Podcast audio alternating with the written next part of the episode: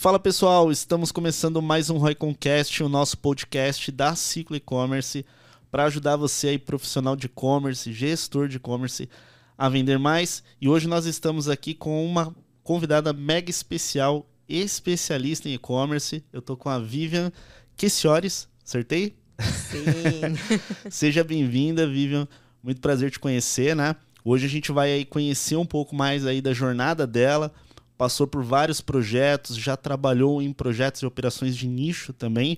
A gente conversou um pouquinho disso aqui antes da gente iniciar o episódio. E a gente vai conhecer um pouco dessa história aqui, é, que vai ser muito legal aqui para o nosso episódio. Obrigada, boa noite. É, é um prazer estar aqui. Perfeito, Vivian. É, obrigado. E até para a gente já iniciar esse episódio, né? É, você estava comentando um pouco com a gente aí da tua jornada. Conta pro pessoal um pouco aí da, da tua história, né? Como que você chegou até o nosso querido mercado de e-commerce, né? Perfeito. É, bom, eu sou formada em jornalismo, né, formada em comunicação, e eu atuei uh, em logística. Eu fui fazer o estágio na época de faculdade no Porto de Santos. E aí aprendi bastante sobre logística mesmo, toda a parte de transporte, é, marítimo, rodoviário. Acaba aprendendo, né? É, essas, essas nuances da. Eu, eu, brinco que é o naviozinho que vai, leva soja, naviozinho que volta, leva container. Então acaba aprendendo um pouco sobre mercadoria de modo geral, escoar, escoar como faz, como, tudo, né? Todas essas nuances. E aí eu, depois de formada, fui trabalhar com comunicação e trabalhei em revista de logística. Legal. Em empresa de despachante aduaneiro. uh, e em rádio. Eu trabalhei em duas rádios, rádio é, Saudade FM em Santos. Legal. E trabalhei na Kiss FM Litoral. Legal. Então, assim, muitas passagens bizarras. E nessas passagens eu acabava trabalhando também com a parte comercial, uh, fazendo e-mail marketing, fazendo o conteúdo de blog. Então, sempre a redação publicitária. Legal, perfeito. E aí, quando eu vim para São Paulo, né, em 2011, uh, eu fiquei um tempo ainda na área de logística, mas depois eu fui, fiquei um tempo também parada tal. Me chamaram para uh, escrever textos para um site de vinho. Meu primeiro, pre... essa Olha, eu não contei para você. Não essa, é, não, essa aí você não contou. Você falou da, da música que daqui a pouco você vai contar, Sim. né? e da logística. da logística. Aí entrou agora no, no mercado de vinho. No vinho. Né? A primeira, a minha primeira experiência com e-commerce foi para escrever os textos publicitários, os textos sobre é, divulgação, uh, os textos descritivos, carta de harmonização de um site de vinhos que vendia vinho online. Olha que legal. E, mas e aí, como é que foi essa experiência? Porque, por exemplo, é, querendo ou não, você vai ter que aprender ali sobre não só o produto, uhum. mas como também o perfil do consumidor, né? Sim. É, é, é, é muito amplo o mercado de vinhos ou não? Ele é mais nichado, na sua opinião? Ele é ultra nichado. Certo. Na verdade, assim, se você for pensar, quem consome vinho no, no país? Um país que a gente tem tradição em cerveja, né? Verdade. Tem a tradição de, de bebidas que são geladas, mas que é aquela bebida que refresca. Não é nem a bebida que é gelada apenas, ela é uma bebida que refresca. Você não bebe muita, pelo menos assim, não existia isso em 2012, tanta tradição assim de bebida que fosse mais fresca, é, é, mais quente, né? Ah, como é que você toma um vinho tinto? A maioria misturava, chapinha. e aí, assim, é, você vendeu uma garrafa de um rótulo. Uh, foi na mesma época que surgiu outras né, empresas na área de vinho. Certo. A Evino, se não me engano, também é mais ou menos nessa mesma época. Já, já existia ou estava começando. Tem a, tem a Evino, tem a. Tem a Wine. Wine né? Mas na época a gente trabalhava com concorrente Gran Cru. Certo. Decanter. Que são tradicionais, são tradicionalíssimas, aliás. E aí uh, como vender para esse pessoal. Você está vendendo para um público AB, que consome vinho, que compra vinho para tomar é, num jantar especial, ou tem a tradição de beber um vinho toda sexta-feira, tem os seus rituais. Então certo. você tinha que aprender os rituais de consumo daqueles clientes. Perfeito. Eu adorava estudar esse ritual de consumo. E aí eu falei assim: não, vamos estudar isso, vamos nos aprofundar em ritual de consumo. Ah, o que, que essa pessoa gosta de beber? Por que, que ela bebe esse vinho? Por que, que ela prefere um italiano e não um francês? Ou por que, que ela prefere um francês e não um italiano? Ah, não, ela prefere português, ela prefere. Quais, o que leva às preferências? E aí você entra num mundo que, sinceramente, eu falei assim. Toda vez que eu entro num novo, num novo, numa nova empresa, é literalmente mergulhar de cabeça. Porque você tem não só que aprender sobre o seu produto, aprender sobre o seu cliente, mas aprender sobre todos os desdobramentos deles. Sim, faz sentido.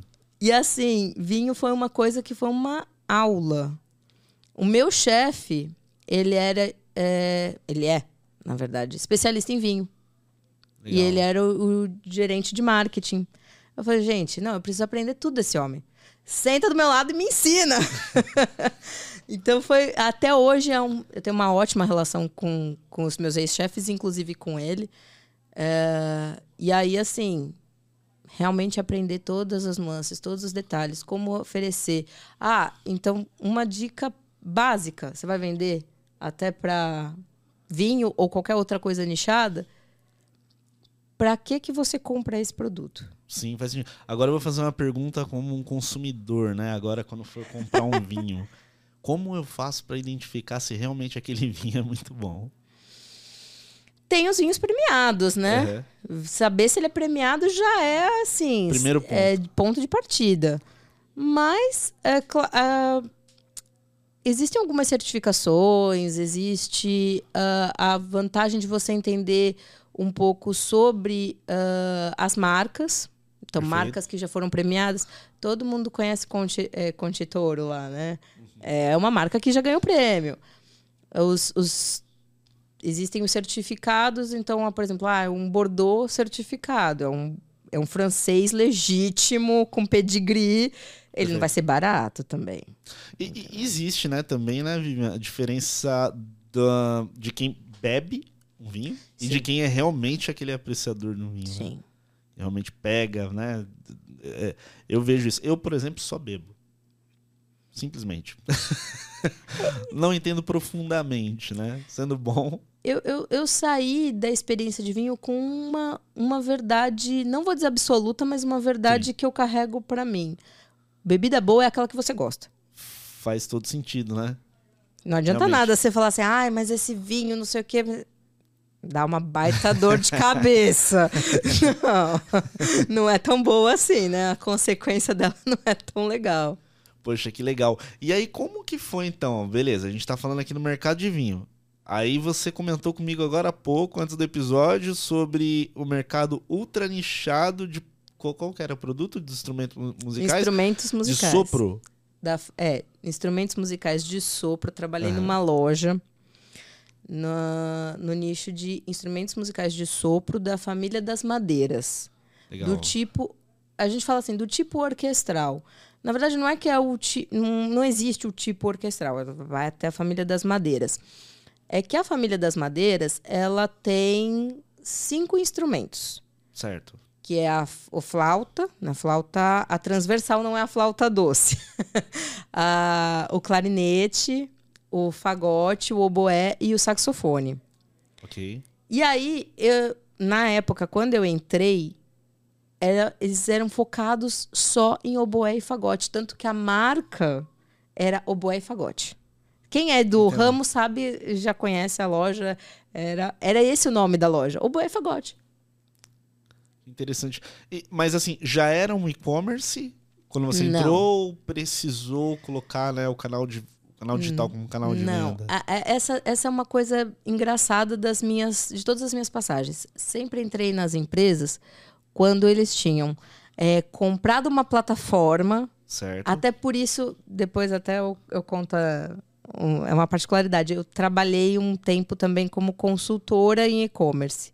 Ainda faço hoje consultoria. Porque eu, eu entrava na empresa, comprei a plataforma de e-commerce, tô pagando o, o SaaS, já paguei setup, como é que eu faço para vender? Aham. Eu falei, opa, peraí, volta três casas. Como é que tá a situação? Ah, não, eu paguei, fiz o setup. Agora eu quero pôr essa- esse site no ar. Sim. Eu falei, ops, peraí, vamos escrever texto, vamos pegar foto, vamos fazer, vamos fazer tudo. Tem que fazer Sim. uma pá de coisa, não é? Ah, eu paguei o, o setup, tá tudo no ar amanhã. Não, pelo contrário. Você tem muita coisa para pôr, para organizar. E quando eu entrei lá, eles tinham. Ainda era a. Cia Shop. Nossa. Eles tinham Lembro, pago lembro. o setup da Cia Shop e não tinha o site no ar. O site que tinha era um blog. Eu falei, eu, como é que você está vendendo? Ah, hoje a gente vende na loja e por e-mail. Eu falei, ops. Tá bom. Quanto tempo você precisa que eu. Quanto tempo você me dá, né, para colocar isso no ar? Três meses. Eu falei, desafio aceito. Sim. Eu entrei em junho, em agosto esse site estava no ar, vendendo. Poxa, que legal. E, e por ser um mercado mais nichado, nessa questão, ah, lógico, a gente sabe que tem o nicho da música, né? Mas esse em específico é muito mais, né? Sim. Ah, quais foram a- a- a- as estratégias de geração de tráfego né, e audiência nesse caso? Porque você vai precisar né, avaliar muito bem se aquilo va- vai realmente performar fazendo campanha em Google ou não, né? Se vai ser por uma base já formada de clientes, né? Como que foi isso? A coisa mais engraçada do mundo é que eu quase não tinha verba para marketing, para tráfego pago. Praticamente zero. Zero Quase. de verba. Eita, e aí, como é que foi? Agora, essa di- agora a dica que você for dar agora, talvez vai ajudar muita gente. Porque quando você coloca, principalmente assim, ah, um site sem estrutura, né? Você não tem muito um po- tipo, literalmente ponto de partida. Acabei de colocar o site no ar, não tem verba. Gastei todo o dinheiro que eu tinha no setup, em contratação, em ah, pagar uma agência para montar o, o- layout, e todas as coisas. Eu falei, ixi, né? Como é que Sim. eu faço? Bom, é- era um nicho, é um nicho muito específico. Eu brincava que, inclusive, se a gente tivesse 10 mil clientes, 2 mil clientes na, na base, era mais ou menos o que tinha de músico no Brasil. É, que tocasse oboé, principalmente oboé, fagote, que eram instrumentos muito. São instrumentos muito mais raros, né? Sim. E aí, o que, que a gente fazia? Muita coisa em rede social. Nossa, que interessante. Rede foi pelas redes sociais, foi. ma- mas de forma orgânica mesmo? De forma orgânica, inicialmente. Aham. Mas a, a grande sacada, e ainda é hoje, eu acho que é uma estratégia extremamente válida, é você ter participação em grupo. Grupo do, do Facebook, esses grupos de, de, de pessoas que tenham interesses afins. Perfeito. Ah, mas ali você vai fazer como marketing? Você pode tanto divulgar produtos que você está trazendo de novidade, principalmente porque é um público, quanto mais nichado, é um público mais carente ainda de conteúdo específico. Pô, quantos canais existe que você saiba que falam sobre oboé, fagote no Brasil? É- exatamente, é, assim, é extremamente específico. Até se a gente pegar, por exemplo, nesse mercado de música para ver conteúdo, geralmente, o, ah, vamos, vamos colocar assim, instrumentos mais populares, você vai às vezes cair num conteúdo em vídeo do pessoal do Cifras. Sim. Que eles costumam gravar, testar um instrumento ou, ou, ou ensinar uma música, né? Agora, quando entra realmente nesse tipo de instrumento, eu acho realmente raro, porque mesmo se você for no YouTube, óbvio, você, óbvio que você vai encontrar gente tocando, né? Mas dificilmente tem conteúdo sobre aquilo, né? Eu não sei hoje, né? Hoje.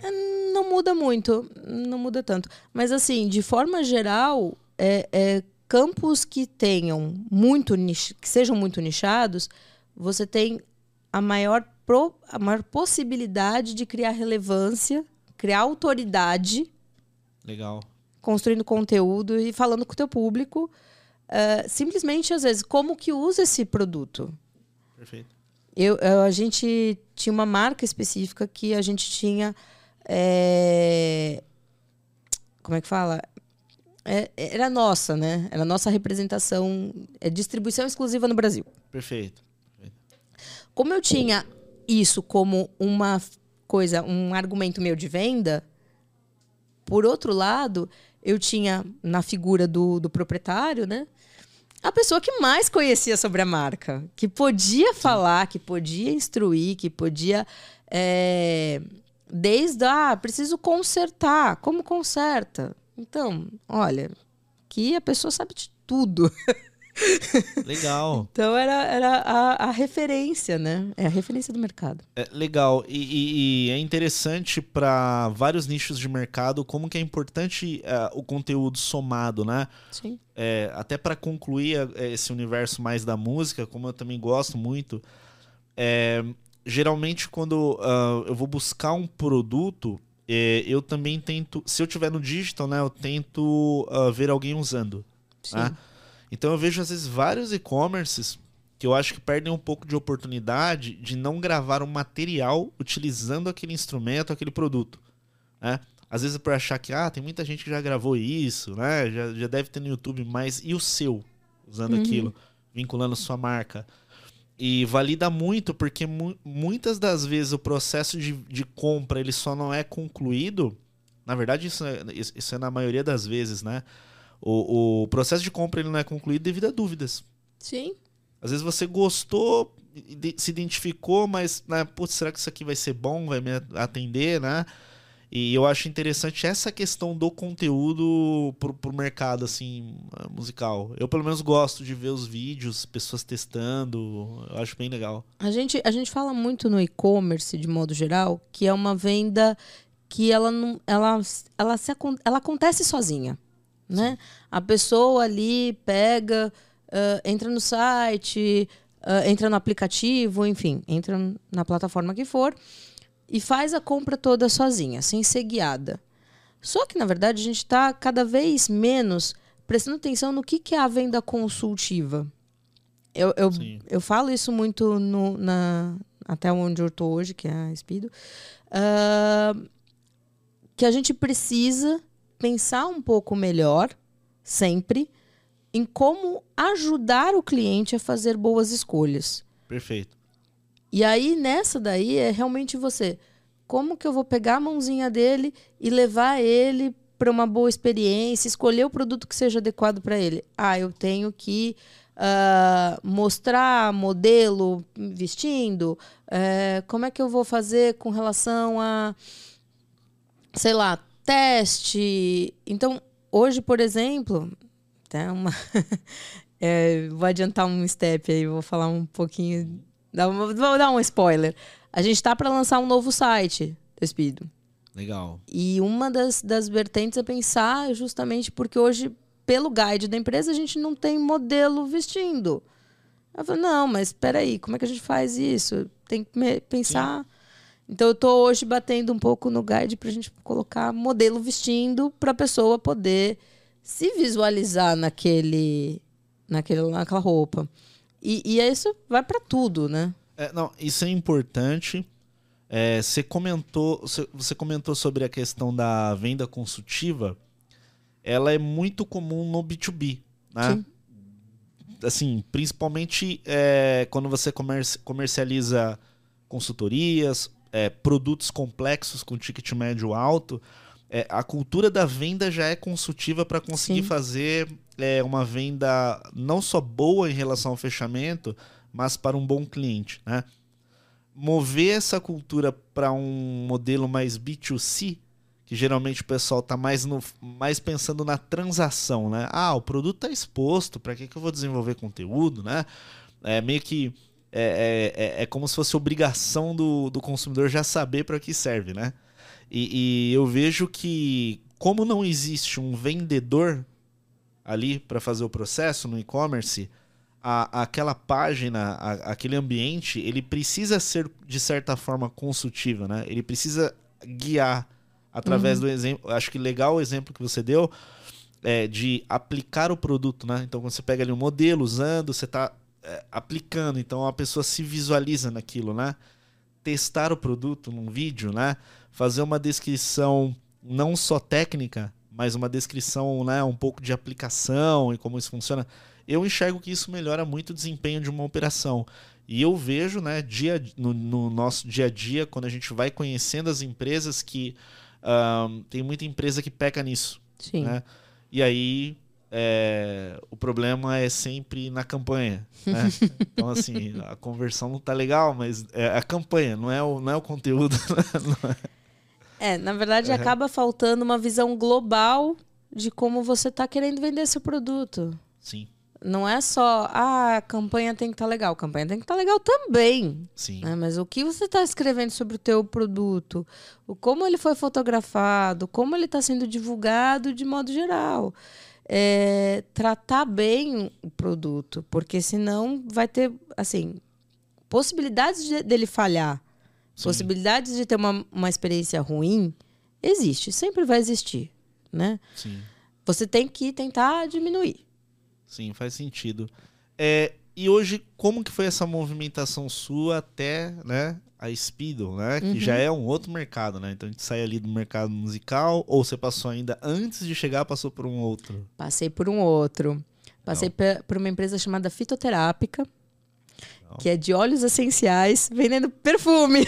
Nossa, a, a, a Vivian, ela literalmente passou por operações totalmente diferentes. Completamente diferentes. Fala, o que, que você já vendeu na internet? Eu um vendi. Pouco de tudo. Eu vendi vinho, depois eu vendi tecido para ginástica, que eu não falei, eu, eu fiz uma parte de uma operação B2B, vendendo legal. tecido. Saí da empresa de tecido, fui para a loja de instrumentos musicais. Saí da loja de instrumentos musicais, fui pra, pra de perfume. Saí da de perfume e fui pra Espido. Nossa. e foi. É, óbvio, assim, na sua visão, existem algumas. Por mais que são é, segmentos de mercados diferentes, produtos diferentes, o que é similar na sua visão nas operações de e-commerce, né? Que literalmente se repete um pouco de uma para outra. Dentre as minhas experiências, eu coloco que todas elas tinham um perfil nichado. Uhum. Não estou dizendo que sejam nichados de verdade, mas assim, é, não era qualquer, não é qualquer público que entra e consome disso. Entendo. Ah, mesmo natação, tudo bem. É, hoje eu vendo natação, só que você não consegue usar um maiô em qualquer situação. Você tem momentos específicos. Ah, mas a pessoa pode comprar maiô a qualquer momento do, da vida dela. Pode. E provavelmente, assim, é, em algum momento da vida ela vai ter contato com a minha marca. Só que não é uma marca que. Ah, não é qualquer pessoa que sabe nadar, que vai Sim. se interessar em aprender a nadar. Então, eu, é claro que a gente tem hoje outros produtos do, dentro do portfólio para pessoas que não vão para natação, para pessoas que não nadam, que não é. têm uma boa interação com a, a água. Mas isso é, é não é o, o, principal da marca, não é o core business dela. Então acaba sendo mais difícil, porque aí eu tô com outros milhares de concorrentes também trabalhando nesses produtos. Aí você vai falar assim, bom, tá. É, você não consegue entrar? Eu consigo, mas é que aí são. Quando você tem uma marca ou um segmento que não é tão nichado, se você pegar uma fatiazinha ali, aquela assim, se você conseguir pegar uma rodela de pepperoni da pizza, Sim. tá feliz. Sim. Agora, quando você tá dentro de um público mais nichado, ah, meu, obrigação você pelo menos ter um pedaço dessa pizza aí. É, não, é, não, é exa exatamente. É, eu vejo também como que isso é, ele é desafiador uh, para as empresas de tecnologia Sim. de mídia. Né? Em que sentido que eu digo isso? Por mais né, avançado que seja, né, a, a, o que a gente consegue fazer dentro de uma plataforma igual o Facebook, igual o Google, né? Dependendo de, do segmento do, do mercado que, que a empresa atua, é, é, tem muitos segmentos que são bastante, bastante desafiadores. Sabe o que eu acho engraçado? Principalmente quando você está dentro de um setor que a, a empresa ela eleva um pouco o tipo de público que ela quer é, trabalhar. Vou dar um exemplo muito, muito interessante. Imagina o segmento de quadros, né? Que, assim, hoje na internet é, tem muito e-commerce e ao mesmo tempo muita demanda. Mas se quando você vende quadros com um ticket médio acima de dois mil reais, existe aquele e-commerce que vende né, quadros de 190, 200 reais, 60 reais, decoração. Existem aqueles mais voltados a um público B, a um público A. O que, que eu vejo, né, o desafio? Não é só achar, e sim conseguir transmitir a diferença de um para o outro. É aí que dá um trabalho mesmo do marketing, né? Conseguir mostrar né, para o público que de fato existe uma diferença e não é só o preço de 190 para 2 mil reais.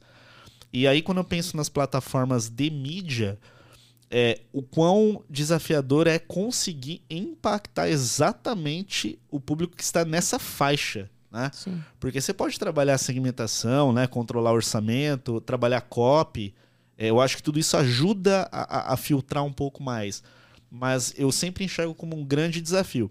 Porém, quando acerta a mão, é, é um tipo de operação que a gente costuma ver um público mais fiel. Porque ele é muito fã da marca. Quando um produto é um produto mais premium, né? É mais nichado, esse público ele começa a virar um fã, né? Então ele tem um nível de compra ou recorrência, dependendo do produto, né?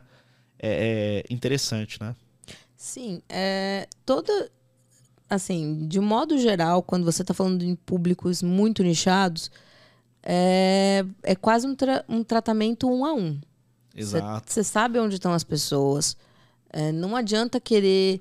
Às vezes não adianta querer inventar a máquina, não dá. É, é, é, ali, é aquele jeito, e aí tem que ver como que aquele público quer ser impactado. Perfeito. Se ele quer ser impactado por uh, WhatsApp, fazer uma campanha mais fechada no Instagram. Se é um público que não tem nada a ver com o Instagram, também não adianta pensar em, sei lá, remarketing. Então, é, é um exercício que é, ao mesmo tempo, você conhecer o teu público e entender o que, que aonde ele quer ser impactado, como ele se informa sobre os produtos que ele quer comprar, como ele trabalha desejo, Uh, eu, eu me lembro, assim, de ter tentado fazer campanha de inbound e o pessoal não abriu o arquivo, cara. Aí você fala assim, tá. Aí você seguiu todo aquele processo do você funil. Você fez tudo tão bonitinho e, o, e o teu cliente ignorou solenemente. Ah, fica, fica a experiência de que aquilo. Agora você sabe como fazer, mas não é para esse público. É, sabe que eu aprendi muito, assim, ó, é, nesses, nesses 10 anos, né?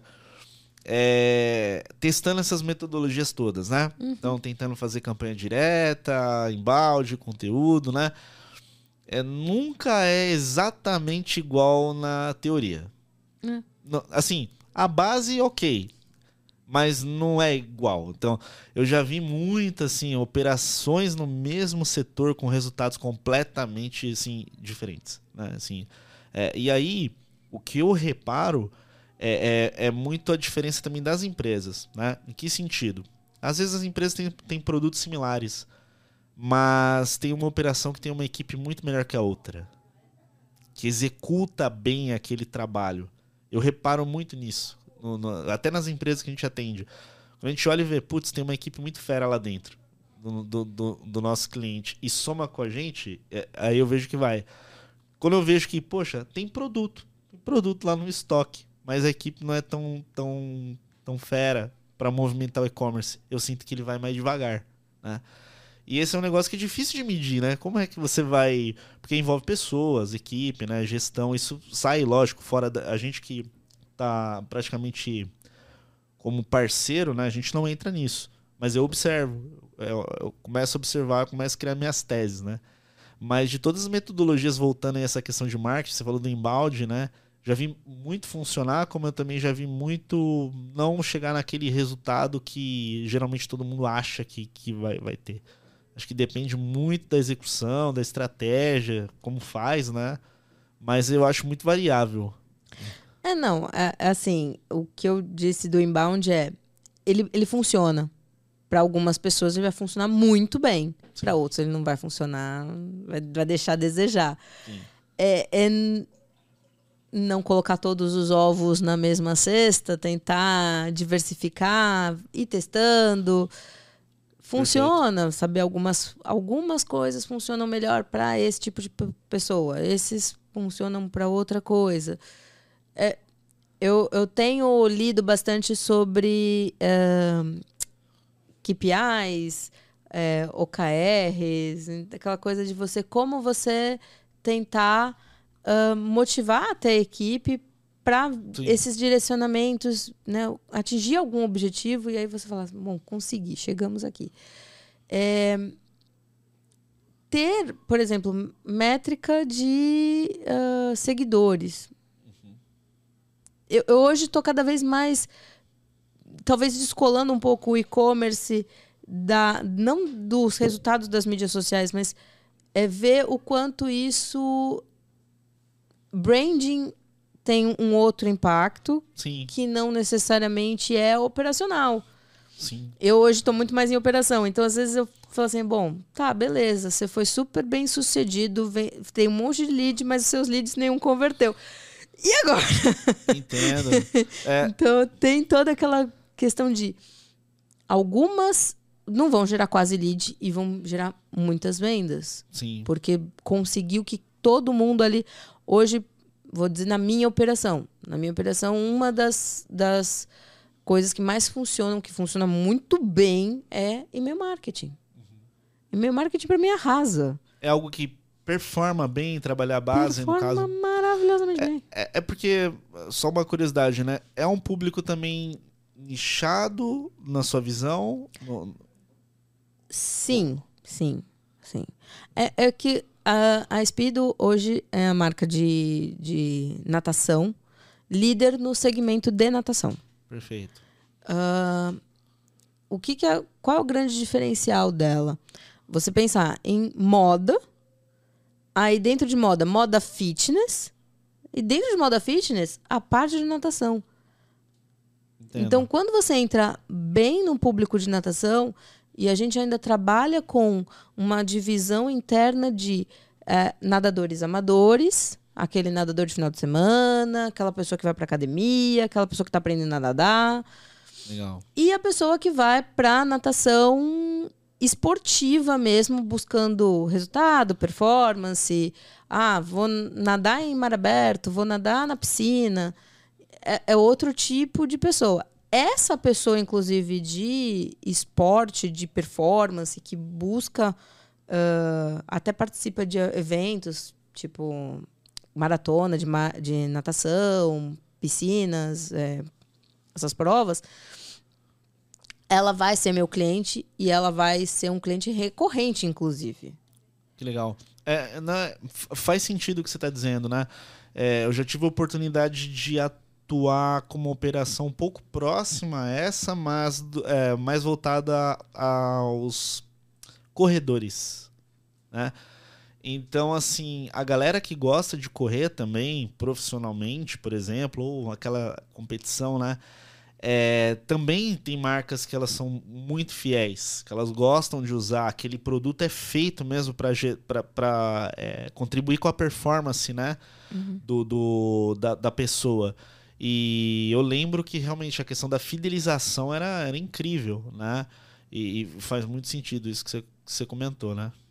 É, o mais engraçado é que assim, o, a, o maiô, né? O maiô, a sunga, é, por causa do cloro, por causa do, do sal do, do mar, ele é um. O, vai de, degradar o tecido. O tecido não vai conseguir durar muito, principalmente se você for um nadador frequente.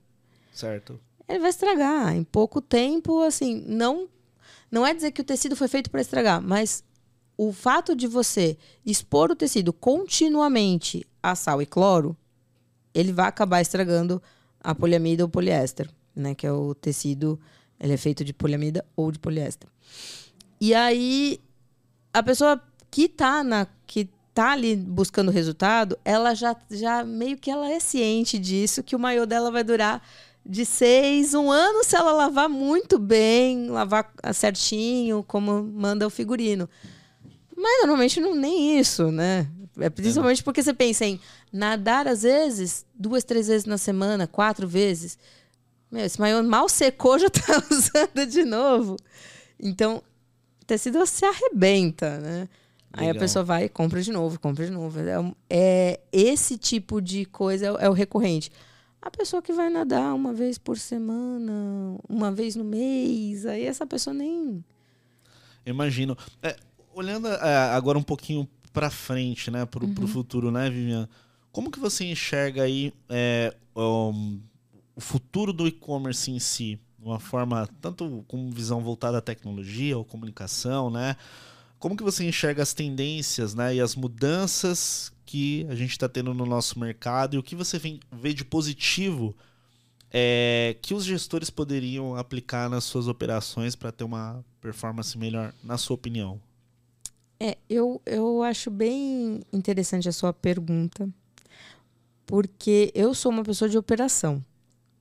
Mas eu estou cada vez mais é, ouvindo, estudando, me informando sobre a Web3, sobre Não. NFT, blockchain, que é um assunto, entre aspas, do momento, mas eu acho que cada vez mais vai ser assunto. a gente tem que começar a aprender um pouco mais como o, colocar isso na prática. Certo. Né? Uh, recentemente tiveram cases aí uh, do pessoal fazendo NFT e esgotando em pouquíssimas horas, rapidamente. Uh, e a gente, a gente que está na, na web já de alguma forma, a web 2 no caso, a gente precisa entender como que a gente vai transportar os nossos negócios para o futuro.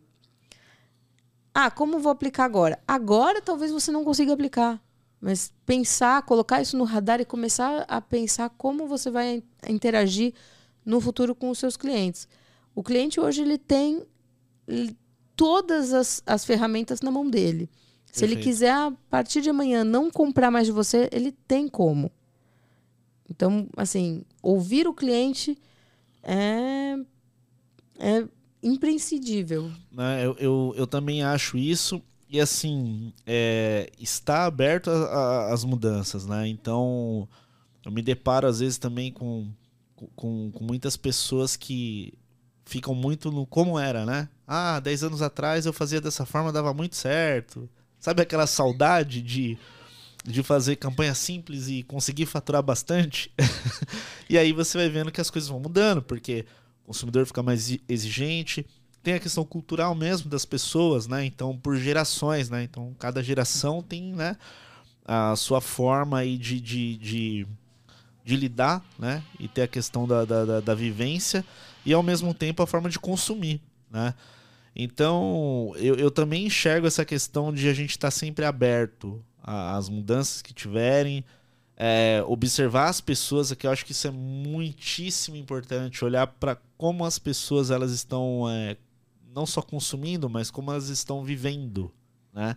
Porque querendo ou não, tudo vai é, dar certo se a gente conseguir desenvolver algo para ajudar alguém, né? Se a gente parar para pensar na base, é isso, né? Ou né, através de um produto ou um serviço, né? É, a gente estava conversando um pouco antes de começar aqui sobre a, a idade, né? Uhum. e falando disso, eu me lembro assim, quando eu comecei a mexer com computador, a, né, era 1990, é, era, era uma outra ideia. Você queria fazer isso. A gente está cada vez mais, a gente só olha para trás para tentar replicar aquilo que a gente desejava fazer quando era mais novo. É, exato. Agora a gente precisa olhar para o lado para ver a galera mais nova, o que, que eles querem fazer do futuro, porque eles vão fazer. Exatamente. Eu não sei enquanto. Isso eu achei muito engraçado, eu não sei em que situação que foi que eu ouvi alguém falar assim: ah, não existiam esses empregos que a gente está falando. Não existiam. Eu acho que foi do, do Horror Conquest da, da Mieko.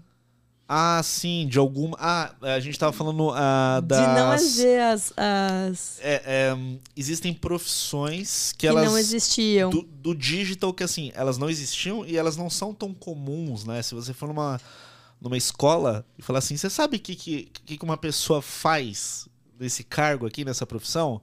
As pessoas vão falar, não, nunca ouvi falar disso, né? E se você pensar, Verdade. cada vez mais. é, eu, e voltando um pouco para o negócio da, da Web3, existe uma carência gigantesca de pessoas para desenvolver isso. E essas pessoas estão bem longe da academia. Então, assim, pensar, ah, como vai ser o futuro? Não sei. Mas vamos sentar e vamos conversar. Exato, exatamente, né? E, e eu, eu- acho muito legal observar, é, igual você falou, você falou da geração nova, né? Eu acho legal ficar observando, porque querendo ou não, né? Eles vão chegar para liderar na sequência, né? E modificar a forma que consome e como, como de fato compra algo, né? Então eu gosto muito de observar o, o comportamento. Eu sinto que a cada vez que a gente vai avançando, as pessoas querem as coisas mais rápidas, né? Então, é, tanto na época que, poxa, começou a bombar sites de e-commerce até hoje que você pede comida em casa pelo um app, né? Que é muito rápido, muito prático. É, enfim, é, tudo muda muito rápido e é legal a gente ficar atento no que faz sentido, né, para o nosso público, para o nosso negócio, né? É, hoje não. O cliente ele não permite mais atraso. Uhum. né? É, como eu falei, eu tive essa passagem por logística e, e em logística a gente falava sobre ah, vai demorar uma semana para chegar. Ainda hoje, às vezes, eu- quando eu comento com a galera, olha, o cliente comprou via PAC em Roraima, ferrou. Vai chegar daqui um mês. Mas Aí você fala, não, gente, não dá. É, é literalmente isso. Enquanto você tá falando, às vezes, de uma entrega no dia seguinte, 24 horas do, do CD pra mão do cliente, no outro, no- em algum outro caso, você tá falando em um mês de Entendo. entrega. É muito. É, nossa, assim, é muita diferença. É, existe uma discrepância muito grande Sim. sobre o que acontece, o desejável e o ideal. É, aquela coisa do a- onde a gente tá. Tanto que eu, uma das coisas que eu brinco é a gente precisa tentar trazer as duas pontas um pouco mais para perto. Só que a gente tem que puxar muito. A gente tá falando em web, em web 3, em internet 5G, mas tem gente que não acessa nem a 2G, não acessa, tem, mal tem acesso à internet, mal tem acesso a isso e demora um mês para chegar a mercadoria na pessoa. Então, Sim. assim, são paralelos muito grandes de você trabalhar. É, eu, por exemplo, como consumidor, a questão do tempo de entrega me ganha. Dependendo daquilo que eu vou comprar, né? Então, assim, quando eu vejo, poxa, chega amanhã, putz, eu acabo comprando. Vai ser. Agora você vê, pô, leva três, quatro dias, você já fica, putz, não sei, né?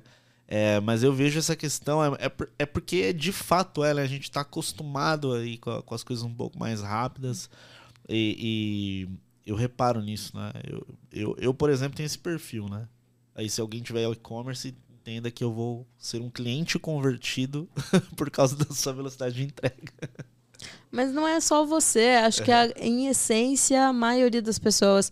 é, o decisor é ou é frete grátis ou é o mais rápido possível. Sim. Não, faz sentido. É, falando um pouquinho de tecnologia, acho que é legal a gente falar também, porque, né, seja de plataforma, né? Ou alguma outra que complemente aí e ajude no processo, né? É, existe alguma que você sempre gostou de utilizar, né? é, nas operações, que facilitou muito em relação à conversão, à experiência de usuário? É, você indica ou não que gestores pesquisem mais ou testem? Como que você enxerga isso, né? Plataforma, eu confesso que eu não sou muito. Não vou dizer em dizer fiel, mas eu acho que existe um. Não existe uma, uma ferramenta obrigatória para todo mundo. Perfeito. Existe aquela adequada para o seu momento de negócio. Legal. Não adianta você, ah, eu sou uma empresa pequena, quero, eu quero pensar grande já entrar numa SaaS, numa plataforma de e-commerce grande, robusta. Cara, que a- eu, eu me preocupo hoje, e quando eu entro em alguma empresa, às vezes eu presto consultoria, ah, as, as empresas chegam, ah, eu quero ser grande. Tá, beleza, mas quanto você tem de orçamento? Vamos, vamos primeiro pensar em, em deixar essa operação num break-even, depois num payoff. Vamos deixar isso tudo é, um DRE positivo, saudável, salutar para essa Perfeito. empresa não arriscar um capital de giro e, e ficar negativa. Uh, então, às vezes, assim, ir com cuidado para você investir certo desde o início. Às vezes você não precisa de uma mega, um mega RP, um mega plataforma, um CRM robusto. Uh, não, às vezes você precisa de menos. Principalmente quando eu, eu, eu brinco isso, porque na experiência da loja de instrumentos musicais, quando eu entrei não tinha nem RP. Nossa. Como era feita a gestão? Planilha do Excel. Na Quem mão. nunca? então, você passa por isso, né? Poxa. Aí eu entrei e, putz, vamos pegar um RP basiquinho, vamos fazer uma coisa inicial ali, um, uma coisa gratuita. Tem alguma no mercado? Aí tinha. Hum, pode falar nomes? Claro, à vontade. Pode... Na época eu peguei o Bling que tinha Legal. uma conta inicial gratuita ali para testar. Eu falei, vamos testar. Legal. Aí depois que eu, eu, eu instalei na surdina, porque não, não queriam. Ah, não, não precisa. Não precisa o quê? Precisa da baixa de produto vendido, eu preciso entrar na, na plataforma e da baixa manual. Eu falei, Sim. não, porque se vendeu na loja, não podia vender também no e-commerce. Eu falei, é a ruptura de estoque. Uhum. Eu falei, não, vamos, vamos colocar aí e vamos né, ajustando. Foi uma entrada assim, sorrateira, para poder começar a organizar a casa, não ter ruptura de estoque e poder faturar direito. Legal, mas é impressionante. Mas assim, teve um lado bom que você comentou da planilha, que é o seguinte: é, era o que tinha e você fez. Era o que tinha. Então, eu acho que esse que é um ponto legal também da gente destacar, né? Às vezes tem gente que trava, né? Putz, se eu não tiver, igual você falou, se eu não tiver a melhor ferramenta, não vai funcionar. Não. Às vezes, uma ferramenta simples você consegue fazer, e é óbvio, né? Igual você aconteceu contigo, né? Foi evoluindo, né? Trouxe a, uma tecnologia para dentro da operação para tornar o processo melhor, né? Saudosismo eu só acho que é válido em um momento, quando você olha para trás e vê, eu saí de lá e, e já aqui. cheguei aqui. Nossa, olha quanto eu já passei. É o legal. único momento que vale a pena ser um pouco saudoso. Falar, nossa, foi legal aquela fase, mas já estamos em outra, né? Vamos para frente, para frente que se anda. Muito bom, Vivian. É, estamos chegando no finalzinho né, do nosso episódio aqui. Eu queria te agradecer novamente pelo, pela tua participação. Foi incrível conhecer aí a tua história e também aprender um pouco de cada nicho que você comentou. Eu acho que esse episódio ele pode ficar destacado por isso, nichos de mercado. Foi bem legal. E como sempre, a gente pede para né, você compartilhar os seus contatos aqui com a gente, né, com o pessoal que estiver assistindo. Como que o pessoal pode se conectar com você aí? É, o meu principal canal de contato é o LinkedIn. Então lá eu tô como Vivian Queciores. É, só tem eu, entre aspas, tem dois perfis meu, porque uma vez quiseram roubar meu perfil.